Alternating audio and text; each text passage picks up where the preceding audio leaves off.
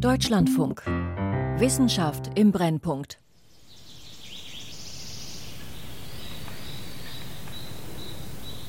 Von Polen aus in einem Bogen über die Slowakei, die Ukraine und Rumänien erstreckt sich ein großflächiges Waldgebiet, die Karpaten. Man kann in den Bergwäldern das Refugium sehen für Wölfe, Luchse und Braunbären, Steinböcke, Bartgeier und Steinadler. Oder Biomasse für die Energiewende. Politische Rahmenbedingungen werden darüber entscheiden, ob beides gleichzeitig zu haben ist. And we will make sure that the energy we use die Pelletheizungen sind installiert und die Kraftwerke, die dann auf Holz umgestellt sind und dann muss der Rohstoff her. Klimaschutz mit Kettensäge.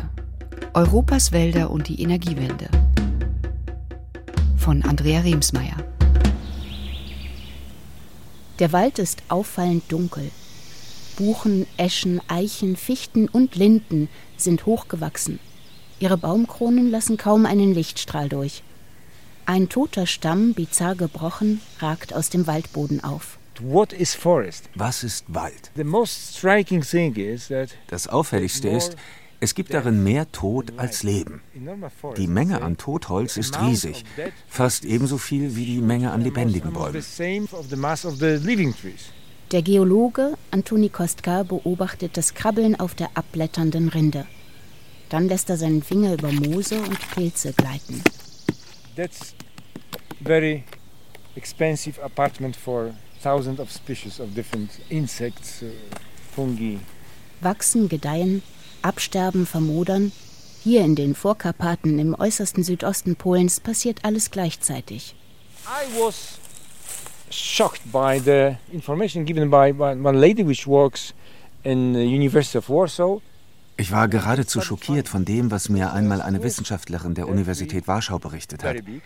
Sie hat die Genetik der Pilze auf einem toten Baum erforscht. Auf einer dicken Fichte, die etwa 30 Jahre zum Verrotten braucht how many species of fungi they did found. In one piece, very big, 430 species. Wie viele Pilzarten hat sie dort gefunden? 430 unterschiedliche Arten. Antoni Kostka arbeitet für die Stiftung Naturerbe, die sich für den Schutz der letzten naturnahen Waldgebiete in Polen einsetzt. Eigentlich stehen die Zeichen dafür gut. Die Biodiversitätsstrategie der Europäischen Union sieht vor, 10 Prozent von Europas Fläche unter strengen Schutz zu stellen. Und in Polen wie in anderen EU-Staaten auch ist der Nachholbedarf groß. Doch wenn Kostka seine Streifzüge durch die polnischen Karpaten macht, befällt ihn ein beklemmendes Gefühl. How many, how many Überall entdeckt Kostka Markierungen an den Stämmen. Die Bäume sind zur Rodung freigegeben. Kreuz und quer durch den Wald haben die schweren Forstmaschinen ihre Schneisen geschlagen. Wo die Furchen tief sind, da reißt die Erosion weitere Stämme mit sich. Auf dem Papier geht es den polnischen Wäldern gar nicht so schlecht. Zum Beispiel wird in Polen kein Kahlschlag praktiziert, kein Abholzen ganzer Waldstücke. Aber dennoch, das Forstmanagement verändert Schritt für Schritt den Charakter des Waldes. Von naturnah zu immer weniger natürlich. Was sind das für Bäume, die zum Abholzen freigegeben sind? Kostka wandert von Markierung zu Markierung und seine Verwunderung wächst. Längst nicht alle Stämme sehen nach dem Qualitätsholz aus, das bei den polnischen Möbelherstellern gerade so gefragt ist. Auch krummgewachsene und halb verrottete Bäume sollen gerodet werden. Warum nur, wo sie doch für das Ökosystem Wald so wichtig sind. Tell me, if you are capitalist, if you care about the profit, tell me why they cut this tree. Diese Frage hat Kostka auch den staatlichen Forstbeamten gestellt, doch die berufen sich nur auf ihre traditionellen Praktiken. The state forestry doesn't care where the, where the wood goes. Die Forstbehörde kümmert es nicht, wohin das Holz verkauft wird, denn die Art der Nutzung fällt nicht in ihren Verantwortungsbereich. Und wenn sie von Politikern gefragt werden, dann sagen sie nur, wir haben das Holz verkauft. Sie haben tatsächlich keine Ahnung, was mit dem Holz geschieht. So they don't have any idea where the, the wood goes. Für die großen Zukunftsfragen des Planeten spielen die Wälder eine immens wichtige Rolle. Als Speicher für Treibhausgase bremsen sie den Klimawandel. Als Refugium für die bedrohte Flora und Fauna erhalten sie die Artenvielfalt. Das erkennt auch die Europäische Union an. Waldnaturschutz steht derzeit weit oben auf der Brüsseler Agenda, ebenso wie Klimaschutz und der Erhalt der Biodiversität. Doch den Bäumen geht es schlecht, überall auf der Welt, auch in Europa. Wo nicht Dürren und Feuersbrünste wüten, da gehen die Harvester und Kettensägen um. Und das Paradoxe ist, ausgerechnet die ambitionierten Klimaziele der EU könnten den Holzhunger der Europäer schon bald gefährlich vergrößern. Europe wants to be the first climate neutral continent in the world. Even though the finish line is 30 years away, the race starts now. The 2020s is the make or break. Treibhausgase schleunigst reduzieren und Europa gleichzeitig unabhängig machen von fossilen Energieimporten aus Russland, die den Ukraine-Krieg mitfinanzieren. Das sind die Zielvorgaben der Europäischen Kommission für die EU-Mitgliedstaaten, umzusetzen in einem straffen Zeitplan. Die Energiepolitik hat ein Zauberwort erneuerbare Energien, denn die versprechen beide Probleme auf einmal zu lösen. In den vergangenen Monaten hat Brüssel den Anteil der erneuerbaren Energien am EU-Energiemix immer weiter hochgeschraubt. Jetzt hat EU-Kommissionspräsidentin von der Leyen die Messlatte noch einmal höher gesetzt auf 45 Prozent. Here we are increasing our target for 2030 from 40 percent renewable energy to 45 percent renewable energy to scale up and speed up the clean energy transition. Nicht nur die viel beworbene Wind- und Sonnenenergie zählt zu den erneuerbaren Energien. Die heimlichen Durchstarter unter den Erneuerbaren stammen direkt aus dem Wald. Holzpellets, Hackschnitzel, Scheitholz denn sie zählen als Biomasse. Und Biomasse ist, seit sie vor über 20 Jahren als CO2-neutral eingestuft wurde, zur Multimilliardenindustrie geworden. Subventioniert wird sie aus den verschiedensten Klimaschutztöpfen. Und auch vom Emissionshandel, der den Treibhausgasausstoß der fossilen Energieträger mit Kosten belegt, ist sie nicht betroffen. Wer mit Holz heizt, heizt im CO2-Kreislauf der Natur, denn die Verbrennung von Holz setzt gleich viel Kohlendioxid frei, wie die Bäume beim Wachsen der Atmosphäre entzogen haben. Gerade in Privathaushalten finden Pellethersteller mit Werbebotschaften wie dieser Gehör. Allein in Deutschland, wo Gesetze und Fördermaßnahmen starke Anreize zur energetischen Holznutzung setzen, ist der Bedarf in den vergangenen 20 Jahren von nahezu null auf über drei Millionen Tonnen jährlich gestiegen, so das Statistische Bundesamt. Gerade entdecken die Osteuropäer Pelletzentralheizungen und Kaminöfen als heimelige Alternative zur schmutzigen Kohle. Und auch die Nachfrage in Asien und in den USA steigt. Naturschützer sind alarmiert. Sie fürchten, die Pläne der EU könnten den Hunger nach Biomasse aus dem Wald weiter verstärken und den Holzeinschlag kräftig nach oben treiben. Denn die nachhaltigen Anfangsjahre der Pelletbranche, als der Rohstoffbedarf weitgehend aus Sägewerkabfällen und Holzreststoffen gedeckt werden konnte, sind längst vorbei. Wenn Aktivistinnen sich heute vor den Toren der großen Hersteller auf die Lauer legen, dann fotografieren sie unzählige Eisenbahnwaggons mit frisch geschlagenen Baumstämmen aus aller Welt. An Präsident Biden, Präsidentin von der Leyen, Präsident Michel, Premierminister Suga und Präsident Moon. Wir fordern Sie dringend auf, die Klimaziele und die biologische Vielfalt der Welt nicht zu untergraben, indem sie von der Verbrennung fossiler Brennstoffe auf die Verbrennung von Bäumen zur Energieerzeugung umsteigen. Mehr als 500 internationale Wissenschaftlerinnen haben 2021 diesen offenen Brief unterschrieben. Pierre Ibisch, Professor für Naturschutz an der Hochschule für nachhaltige Entwicklung Eberswalde, ist einer von ihnen. Wie zahlreiche Studien gezeigt haben, wird diese Verbrennung von Holz die Erwärmung über Jahrzehnte bis Jahrhunderte verstärken. Das gilt auch dann, wenn das Holz Kohle, Öl oder Erdgas ersetzt. Harvard, Oxford, Potsdam.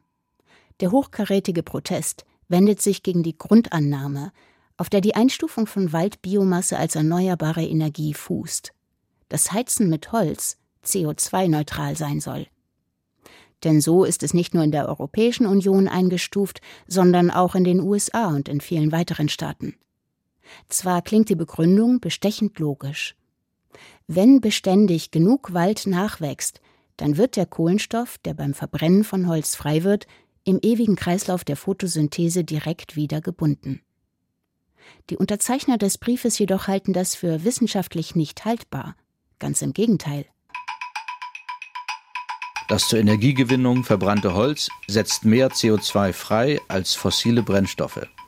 Insgesamt dürfte die Verwendung von Holz für jede erzeugte Kilowattstunde Wärme oder Strom der Luft zwei bis dreimal so viel CO2 hinzufügen wie die Verwendung fossiler Brennstoffe.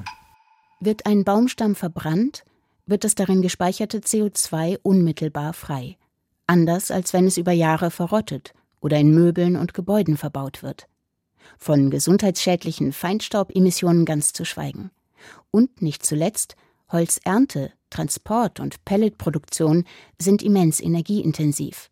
Das verschlechtert den Fußabdruck der Biomasse aus dem Wald weiter, zeigen aktuelle Studien. Auch aus dem Joint Research Center JRC der Forschungsstelle der Europäischen Kommission kommen inzwischen Bedenken. Ein italienisches Forscherteam, das den europaweit massiven Verlust an Waldfläche und Waldbiomasse der Jahre 2016 bis 2018 untersucht hat, sieht die Ursache in der Expansion der Holzmärkte, hervorgerufen unter anderem durch holzbasierte Bioenergie mit potenziellen Folgeschäden für Artenvielfalt, Bodenqualität und Wasserhaushalt. Eine weitere JRC-Studie erschien im Jahr 2021. In fast allen untersuchten Szenarien erwies sich das Entfernen von Biomasse aus Wäldern als wenig zielführend für die EU-Klimaziele und als negativ für die Biodiversität. Es sei denn, es werden nur Zweige und Äste verheizt. Beunruhigt zeigten sich die Autoren jedoch vor allem über ein Nebenergebnis der Studie. Bei nicht weniger als 20 Prozent der untersuchten Biomasse konnten sie die Herkunft des Holzes nicht ermitteln. Und das wirft eine Frage auf. Stammt das ungenügend deklarierte Holz womöglich aus illegalem Raubbau? Importiert aus abgelegenen Weltgegenden, wo Nachhaltigkeit niemanden interessiert?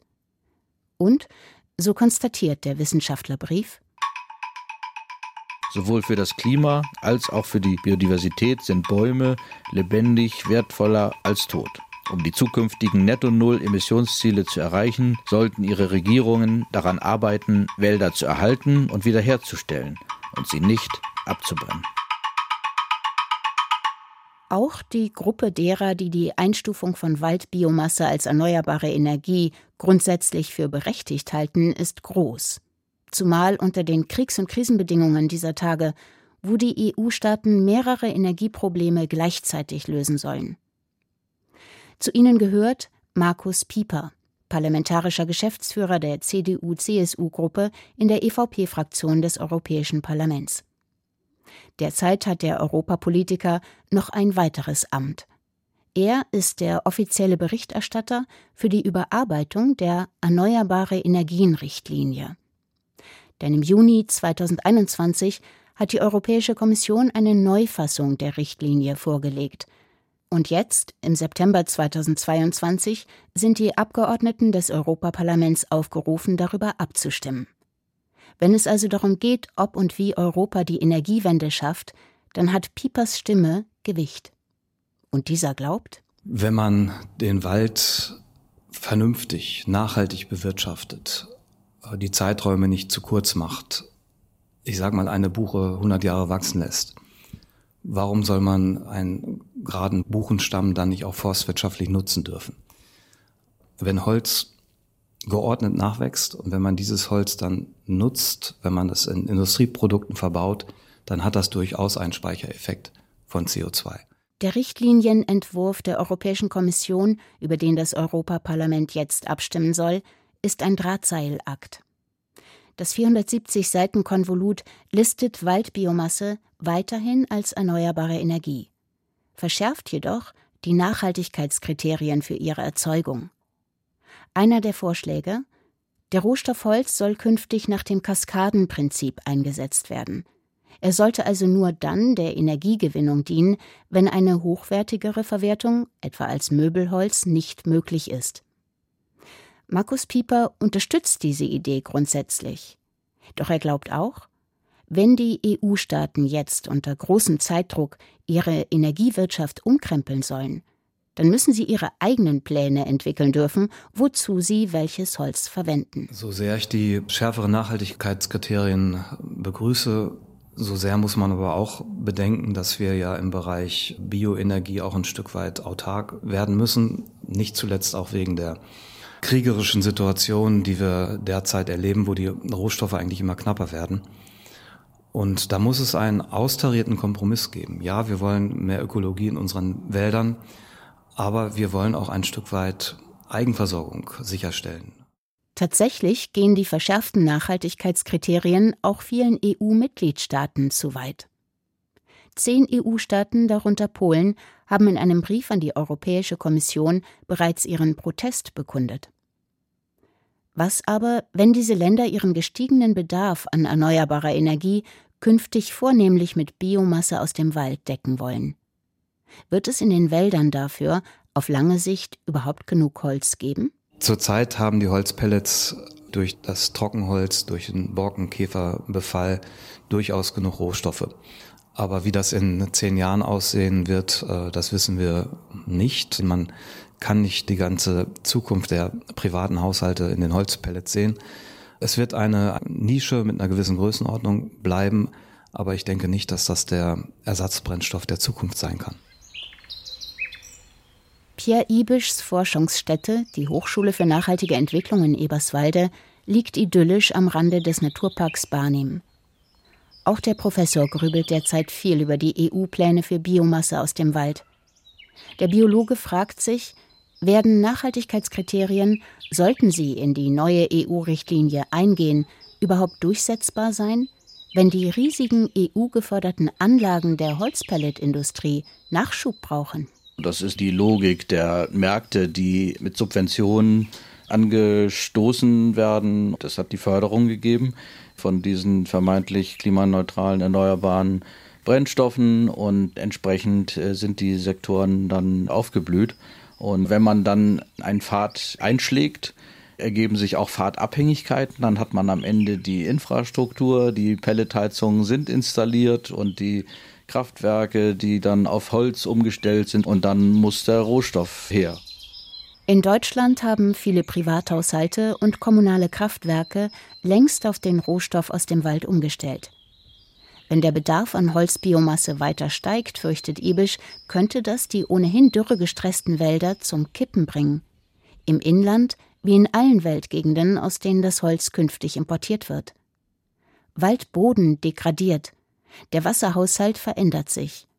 Und die geschädigten Ökosysteme setzen Treibhausgase frei, anstatt sie zu speichern. Das ist ja nun das, was wir beobachten, wenn wir Wälder heiß schlagen, wie die Förster selbst sagen, indem man zu viel Biomasse nimmt, das Kronendach zu sehr öffnet, die Bäume entsprechend in extrem heißen und trockenen Jahren schwächeln oder absterben, sind das sekundäre Emissionen. Die müssen wir nämlich auch noch dazu rechnen. Und dann kommt hinzu, haben wir Kahlflächen, das beobachten wir jetzt leider zunehmend auch in Deutschland. Und die trocknen sehr stark aus und äh, erwärmen sich sehr stark, irgendwie 10, 15, 20 Grad heißer am, am Tag. Dann tun sich die Bäume plötzlich schwer, da wieder aufzuwachsen. Und dann ist diese ganze theoretische Klimaneutralität im Eimer. Genau das passiert wahrscheinlich gerade in dem einstmals so waldreichen Finnland. Nach stark gestiegener Abholzung können die Wälder die Emissionen der Landwirtschaft nicht mehr ausgleichen, hat das Institut für natürliche Ressourcen in Helsinki errechnet.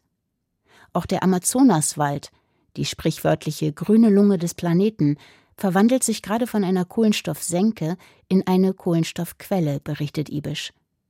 In immer mehr Waldgebieten, deren Speicherfunktion in den offiziellen Treibhausgasberechnungen als feste Größe eingeplant sind, setzen sterbende Bäume mehr CO2 frei, als sie binden. Der andere Teil der Rechnung, der häufig großzügig ausgeklammert wird, der betrifft den Boden. Und dass in den meisten Wäldern der Erde mehr als 50 Prozent des Kohlenstoffs in den Böden gespeichert wird und gar nicht in der oberirdischen Biomasse.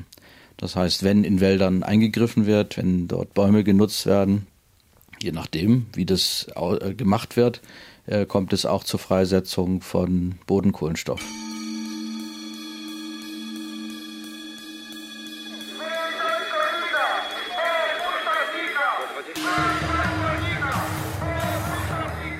März 2016.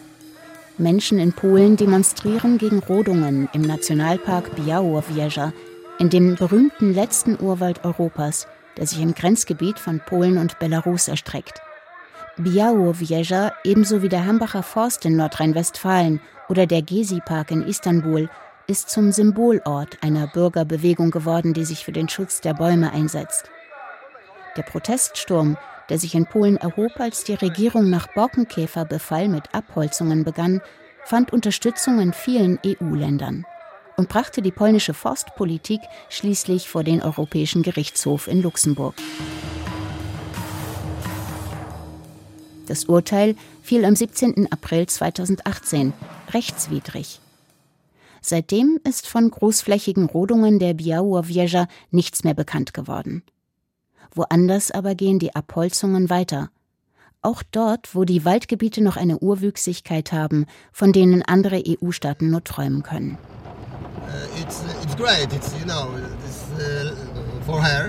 Piotr Klub ist bester Laune.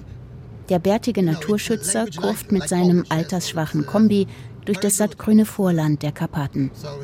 In einem Waldstück hatte er gerade eine wunderbare Begegnung. Eine Zwergeule in ihrem Nest eine seltene und geschützte Art. Das will er der Umweltbehörde berichten. Es ist ein tolles Gefühl, in ein Astloch in diese winzigen Augen zu blicken.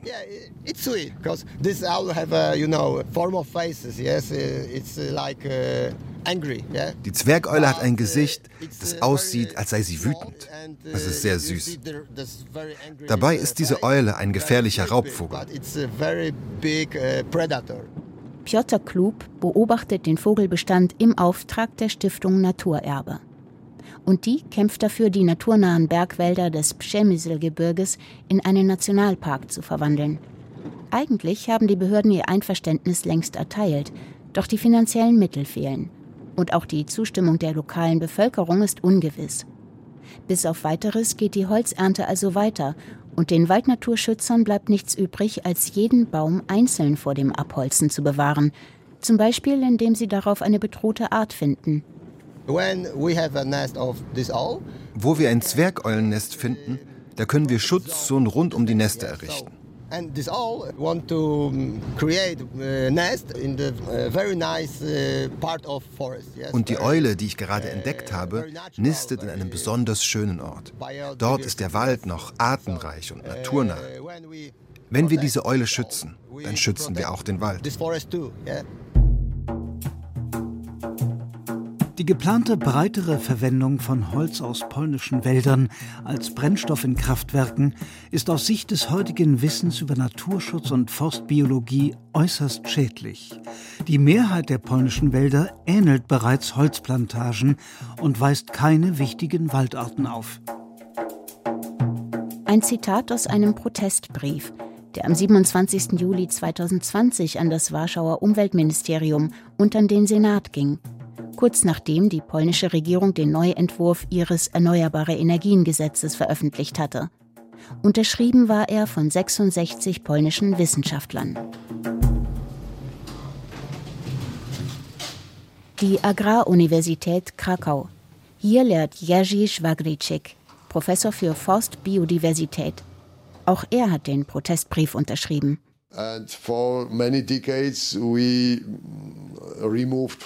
Jahrzehntelang haben wir alles Totholz aus dem Wald herausgeholt. Das ist ja der Zweck des sogenannten Reinigungshiebs.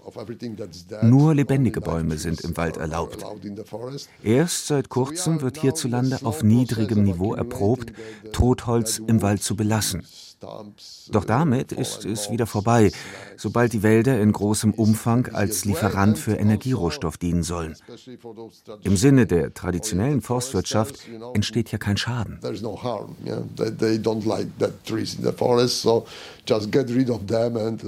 Dabei ist Totholz für die Artenvielfalt immens wichtig. Darauf aufmerksam zu machen, war ein Hauptanliegen des Protestbriefes. Uh, uh,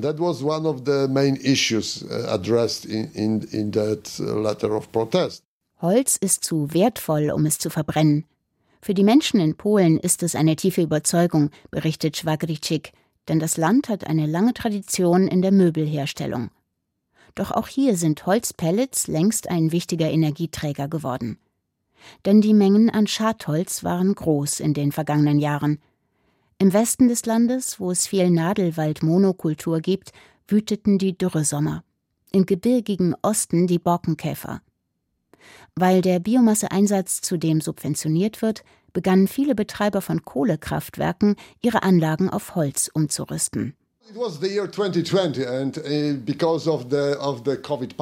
Dann kam das Jahr 2020. Damals lag der Markt auch wegen der Covid-Pandemie da nieder. Obwohl die Preise im Keller waren, fand das Holz, das als Bauwerkstoff oder Papierrohstoff gerodet worden war, keine Abnehmer. Also wurde es als Energierohstoff verkauft. Und unsere Regierung erweiterte die Definition für Energieholz im polnischen Erneuerbare Energiengesetz. Früher durfte nur niedrigste Qualität wie Sägespäne als Energieholz verwendet werden. Jetzt ist das auch mit unverkauftem Holz möglich, das ursprünglich als Qualitätsholz gerodet worden ist. Viel bewirkt hat der Protestbrief der Wissenschaftler damals nicht. Das Gesetz trat in Kraft. Seitdem sind in Polen mehr Holzarten als früher zur Energieerzeugung freigegeben. Immerhin, viele Befürchtungen von damals, sagt Jerzy Schwagritschik, seien bislang nicht wahr geworden. Der Marktpreis für Holz sei so hoch wie nie zuvor und der Bedarf der polnischen Möbelbetriebe groß. Zum Verheizen von Qualitätsholz gebe es bei solchen Rahmenbedingungen schlicht keinen Grund. Doch wie wird Polen künftig seinen Energiebedarf decken? Wie wird es die von Brüssel vorgegebene Quote an erneuerbaren Energien erfüllen? At least several years before we were not very good in, in producing the wind energy with solar panels and so on. Bis vor ein paar Jahren waren wir nicht besonders gut darin, Energie aus Wind und Sonne zu produzieren.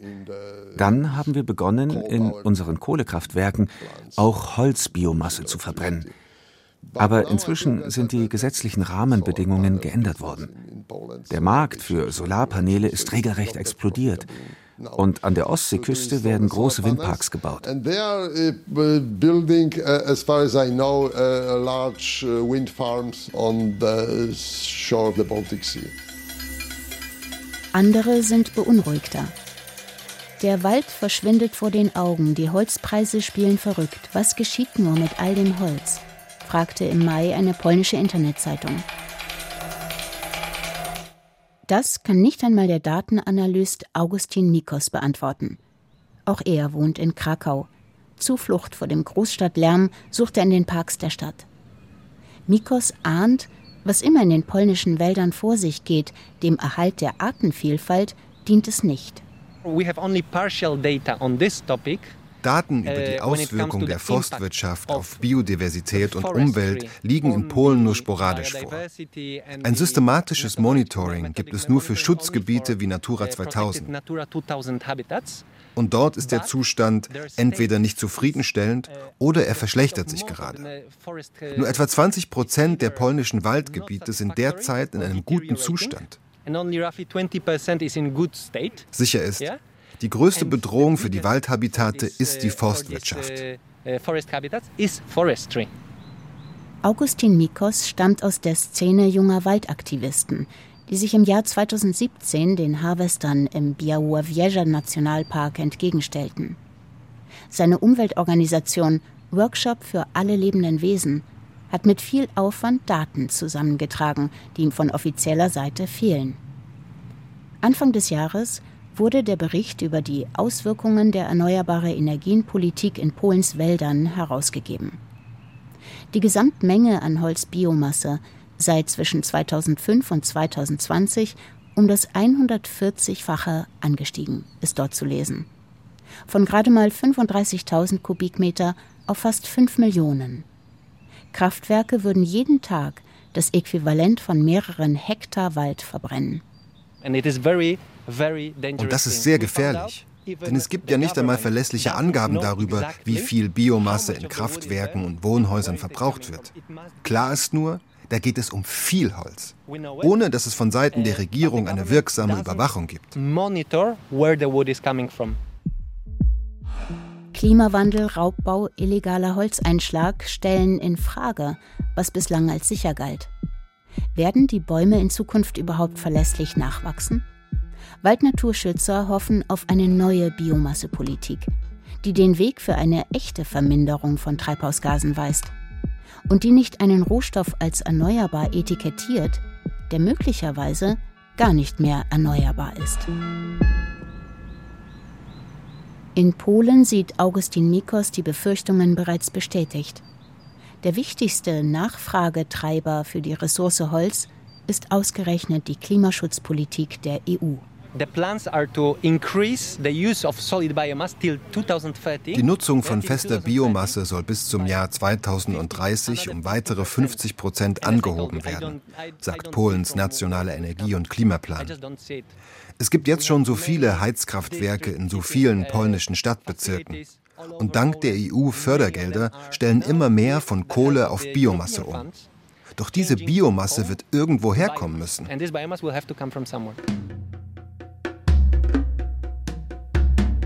Klimaschutz mit Kettensäge? Europas Wälder und die Energiewende von Andrea Remsmeier. Das hier sind 30.000 Hektar, die man durchwandern kann. Was für ein Wald könnte das sein, wenn man ihn einfach in Ruhe lassen würde? Es sprachen Bettina Kurt, Moses Leo und Max Urlacher. Ton Christiane Neumann. Regie Friederike Wigger. Redaktion Christiane Knoll. Eine Produktion des Deutschlandfunks 2022.